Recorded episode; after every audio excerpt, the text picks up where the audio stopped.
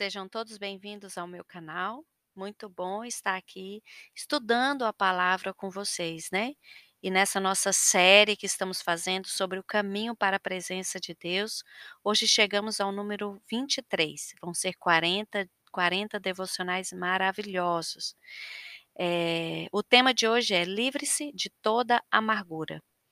Nosso versículo-chave é Deuteronômio 29, 18, que fala o seguinte: Cuidem para que não haja no meio de vocês nenhuma raiz que produza esse veneno amargo.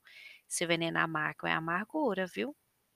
Eu vou contar para vocês um testemunho que tem aqui no livro do John Beverly, que fala o seguinte: Eu, John, estava ministrando sobre o tema da ofensa em uma igreja na Flórida. Uma mulher veio a mim e disse que havia perdoado seu ex-marido por tudo o que ele fizera. Mas enquanto me ouviu falar sobre perdoar as ofensas, ele percebeu que ainda não tinha paz interior e se sentia muito desconfortável. Você ainda não perdoou? Ele disse gentilmente. Sim, perdoei, ela disse. Chorei lágrimas de perdão. Você pode ter chorado, mas ainda não perdoou. Ela insistiu que eu estava errado e que ela o havia perdoado. Não quero nada dele, eu o perdoei. Diga-me o que ele lhe fez, pedi a ela. Meu marido e eu pastoreávamos uma igreja. Ele me deixou com os nossos três filhos e fugiu com uma mulher que tinha um importante cargo na igreja. Lágrimas se formaram nos meus olhos. Ele disse que havia se afastado da vontade de Deus, casando-se comigo, porque a vontade perfeita de Deus era que ele se casasse com uma mulher com quem ele fugiu.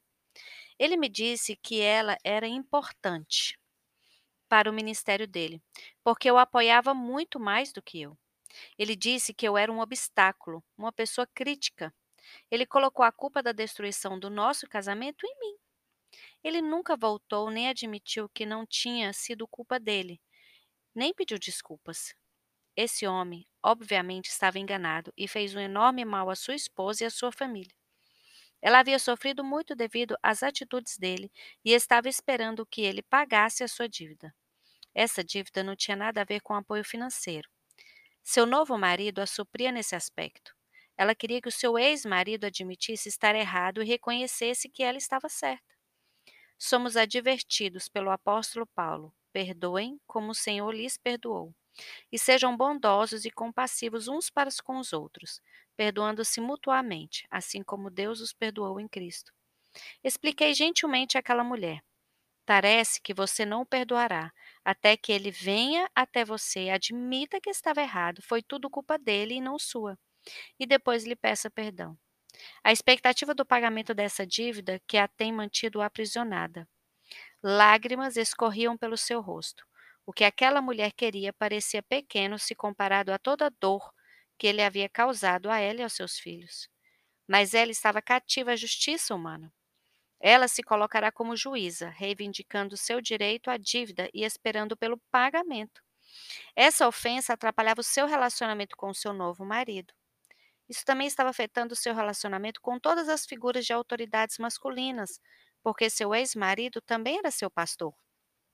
O autor de Hebreus nos advertiu: esforcem-se para viver em paz com todos e para serem santos. Sem santidade ninguém verá o Senhor.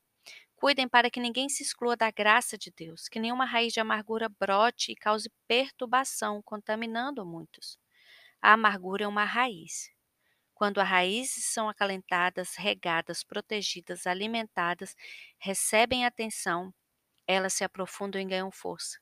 Se não lidarmos com elas logo, as raízes se tornam difíceis de serem arrancadas. A força de uma ofensa cresce com o passar do tempo. A Bíblia nos adverte que uma pessoa que não busca a paz, libertando-se das ofensas, será por fim contaminada. Aquilo que é precioso se corrompe inevitavelmente pela mesquinhez da falta de perdão. No caminho para a sua presença, somos desafiados a buscar a paz.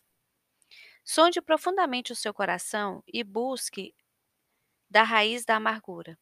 Se você está atualmente aprisionado pelo peso de pagamentos ou promessas não realizadas, liberte-se dessas expectativas não realizadas e entregue-as nas mãos capazes de Deus. Busque a paz que leve à glória de Deus. Vamos orar? Senhor Deus, Admito carregar o peso e o cativeiro de expectativas não cumpridas e de promessas quebradas. Entrego cada expectativa e promessa não cumprida nas tuas mãos. Que a tua palavra se torne uma cerca ao redor do meu coração, para me guardar da amargura. Enche o meu coração com o teu amor e que a paz me proteja sempre que alguém atravessar o meu caminho. Guia-me pelo caminho estreito que leva à tua presença. Em nome de Jesus, amém.